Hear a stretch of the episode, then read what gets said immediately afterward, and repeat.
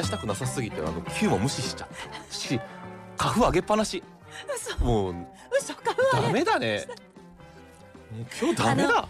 皆さんあのーね今3時になりましたけれどもラジオ関西がお送りしてます。クリップ月曜日でございます。シンガーソングライターの近藤夏子とラジオ関西アナウンサー春名由紀です。お送りしておりますけれども今日は本当オープニングがねわちゃわちゃとなりましたがどれぐらい原田くんがあの花粉を上げっぱなしにしてしまうという失敗を起こしてしまったりですねオープニングでもうどちらかっちゃって告知ばっかりなんか謎にしてたとかなんで早口になっちゃってたのかとかそういうのが全部詰まったあの画像を今私ツイッターの方に上げました。あのオープニング終わった直後の春菜が泣いている姿をですねあのツイッターの方にも上げさせてもらいましてですねその原因は改めて整理するとですね全て私なんです。私のせいで春菜くんは泣いてますし私のせいで春菜くんは3時台がスタートしてるのに喋り出したくなくてあのマイクに近寄らないというそういう方法をとってしまってます。あの改めて近藤夏子が遅刻したことを本当申し訳ございませんでした。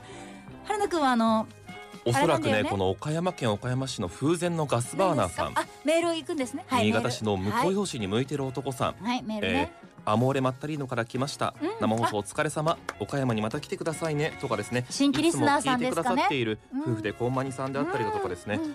えー今日は新しい人も聞いているのに。そうですね。今日はきっとあのアモレマッタリーノを聞いてくださってて私とバンさんのうん。アナウンサーのバンさんのね会話を聞いてあなんだこの人面白いな。あ直後にラジオ関西でも番組やってるんだ。あ生放送を岡山と新神戸ではしごするんだ。じゃあそっちを追っかけようかな。いつもはアモレマッタリーノを聞いてるけどみたいな。この時間帯もねまだね裏でやっておられましたから。そそこを聞いてる人がもしかしたら新規さんでいらっしゃってたかもしれませんがはい原田さんもうも何ですか？入り口開けた瞬間に帰っていったよね。そんなことないあのってたまにあるよね居酒屋でも。もう中の雰囲気見てすぐ帰る時。あるあるそれはある。あれだよね。そんなことない。月曜クリップを。でそれを守れなかった。もう別にいいよ。このあのごめんなさい。今反省してると、あの面白いと思ってやってたかもしれないけどダメだ。これも反省か。難しいね反省しないって。ひあの非常に深いことかもしれない。反省をしないっていうのは。ないということが深いこと次から次へと新しいことを常に発信していくんだっていうことですよね、そうだよ。あなたに前までずっと言ってたよね。あの裏でやれとか打ち合わせの時にやってこいみたいな。あ私ね。今まさにその話をしてしまったな。無駄にした10秒間っていうのはラジオでおしゃべりがしたかったと強く願った人の10秒間だよね。ちょっとごめん。ごめん。ごめん。無駄な時間を過ごしてしまった。私が私え本当にどうしたん今日目から鱗のコーナー行きまあもう。しょう行くのねコーナーメカウロのコーナーです。メカウロ行くんですね、えー。メカウロ行くんですね。わかりました。行きましょう。ここで取り返したいと思いますね。あんまりえ違うそういう風に思わん方がいいよ。取り返したいとか思って欲が出るとそうですね。良くない方に行っちゃうからいつも通り普通のことを言う勇気。行け勇気。目から鱗。略してメカウロのコーナーに行きたいと思います。うん。目から鱗が落ちる情報をあなたに届けるということになりますけれども3月もあこの話はダメだ、えー、3月も末になってきました。中旬から末に移っております。ね年度末ですよ。明日お彼岸になるのそうですね。3月そうだよね。21日春分の日でございますね、はい。学校と言いますと卒業式終業式のシーズンとなっています。学校によってはすでに終わっているというところもありましてあとは入学式新学年こういったものにも気持ちが移り変わってるよっていう方もいると思いますそうした学校の行事。これはつきものですね。校長先生のお話です。はい。これは必ずありましたよね。ありましたありました。来賓祝辞祝電の披露はい。などと並んではい。校長先生のお話はい。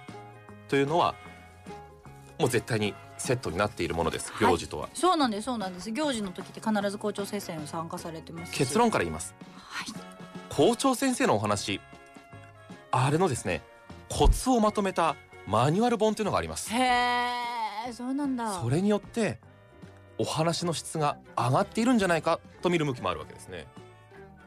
どんなことが書かれているか気になりませんか？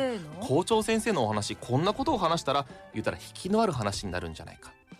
お前が読めって話ですよね。その話はその言葉を一回飲み込んでください。お前が飲めそれは言ってないです。飲み込んでください。今考えてたんです。リスナーの皆さんも飲み込んでください。違う今の間は考えてたんです。校長先生がうんお話が上手くなるために校長先生の読む本ってことですか、校長先生になる人が読む本があるってことですか？そこに置いてかれてただけで別に話が上手くなる本があるんやったら春菜くんあなたが読みなさいなんて私一個も思ってないですよ、書店の教育関係者向けのコーナーっていうのを見ますと、そういうコーナーに置いて校長の講話集60例でこのように話しましょうっていう例文が60載ってるんですよね。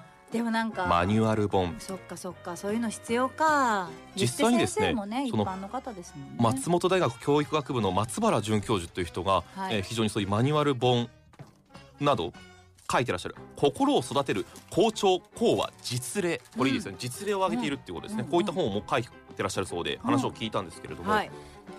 どういう話だと聞きます？近藤さんだったら例えば。面白い話それは僕の話が面白くなかったってことですか？そんなこと言ってどうじゃあどういう話だと面白いと思いますか？えーっと私とちょっと共通点があるとかうん。話の中にうん。あ共感できる部分みたいなのを持ってくれてる、も持てる？だ校長先生が話してる内容春菜くんが話してる内容にちょっと共感したりとか、うんうんうん。あ分かる分かるってうなずきたくなるような内容が含まれてると私は聞きたくなると思ってます。共感ね。はい私も自分が話す時に結構それは意識しています都に立てかけし衣食住だっけ？その話を聞いて思い出したんだけどはい。なんかありますよね。何ですか？こういう話をしたら人は共感をしやすいみたいな。へえそれあるんだ。知らがないです。あったと。これは何かと略頭文字を取ったものだけど忘れた。とか忘れたけれどもそういうのがあったはず。それは覚えておけよっていう言葉も飲み込んでください分かってますから。で言月ごと例えば毎週学年週間もありますよね学年週間ありますね季節感これは大事だそうですねあ季節の話ね、校長は中学校だと月に一度小学校だと週に一度は児童生徒の前に立って講話をする必要がある。うん。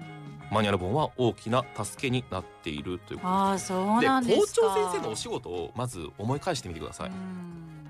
講話、まあ、お話ですね。これはかなり大きなウェイトを占めています。うん。校舎の中ですれ違っておはようもしくはお話これぐらいしか校長先生の姿を見ることってあんまりないですよね、まあ学校によりますけどね。なんかうちの学校とかは結構あの、うん。朝校長先生が校門のところに立って挨拶してくれてたりとかもしてたしうん。授業中見に来てくれてたりとかもしてましたし、うんうんうんうん。その義務じゃないにしても仕事内容じゃないにしてもそうやって顔を出してくれる校長先生いましたけど、うん。そこだと思うんですよ。それをしてくれてる校長先生の話ははい。聞くと思う普段から？そう普段から顔を出してくれてて言ってみれば仲良くしてくれてるっていうことは、うん。そういう先生の話だといやだから私が最初言った共感力で言うと、うん。ああの時先生もいたもんねっていうので仲間意識みたいなのが生まれるからそうね。どんなつまらない話を例えばしてたとしても「いやうんつまらん話しとるじゃん校長先生」みたいな感じで突っ込んで、うん。結局聞いてるし、うんうんうん。だから本は別にいらないと思います。だから僕とは関係性があるから面白くない話をしても聞いちゃったってことですか、うんうんうん。言いたかったこと、うん。うん。え？今オープニングトークの話をしてるんですよ。あ原田君のこと私のことを今違う。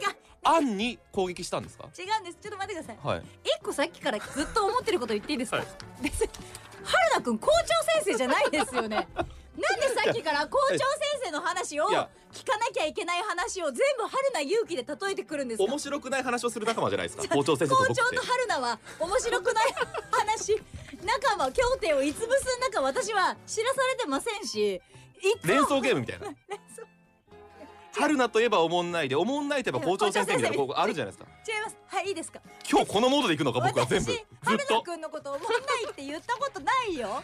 面白いと思ってるよ、長いのもダメですよね。つまらない長長い。格式高いこういったマイナスイメージから脱却してはい。大事な時間児童生徒の大事な時間をもらって話すわけだから、ね、自分の考えエピソードを加えてマニュアルの例文を組み替えて話している機会があるということです、ね、でもそっかそういうの必要かもしれないですね、あの本当たまたまなんですけれどもあの私今回、うんまあ岡山でさっき言ってみれば生放送に出演していました、うん。で遅刻してきたんですが今日は、その前島根にいたんですよ今日実は、うん。ギリギリまで、うん。島根から岡山で岡山でラジオしてここ来たんですけど島根の仕事が中学校でお話をする仕事だったんですね今回。あなんか言ってはりましたね。そうなんですそうなんです。す、で校長先生とかももちろん来ておられて、うん。で私がそのまあ15分ぐらいのお話と歌とっていうのでやったんですけどで他何人か来られて他の方もお話しされてたでやっぱ終わると私に皆さんどうやったらそんなにうまく話せるんですか？うんうん。校長先生も含めて。うん。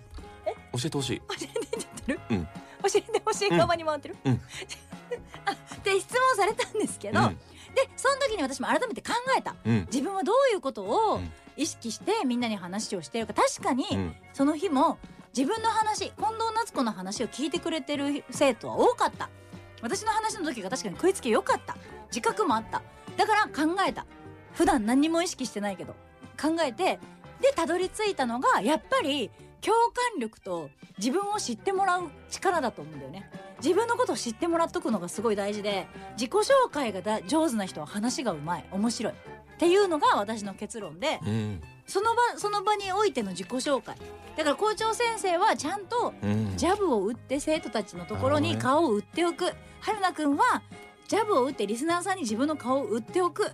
新規のリスナーさんにも分かるようなキャラクター設定をしとく。ってなったらどんな話をしても伝わるしグッてこう引っ張られていくと思うよ。目から鱗10枚です。ありがとうございます。今日の目から鱗は10枚が出ました。最近調子いいね今日はですね校長先生のお話用のマニュアル本があるというお話でしたね、えー、話が苦手話すことが苦手という方はですねうんまあ少し参考になる部分もあるかもしれませんでも大事なのそうなの、先生もお話のプロがないからそう,、いう本がある方が参考にはなるけどそれを全て真似するんじゃなくて、うんうん自分なりにねそうアレンジしてね、するといいんじゃないかなっていう私。とりあえず私はもう読みますこれは。読みたいと思いますね。目から鱗のコーナーでございました Radio Kansai. Welcome to Clip.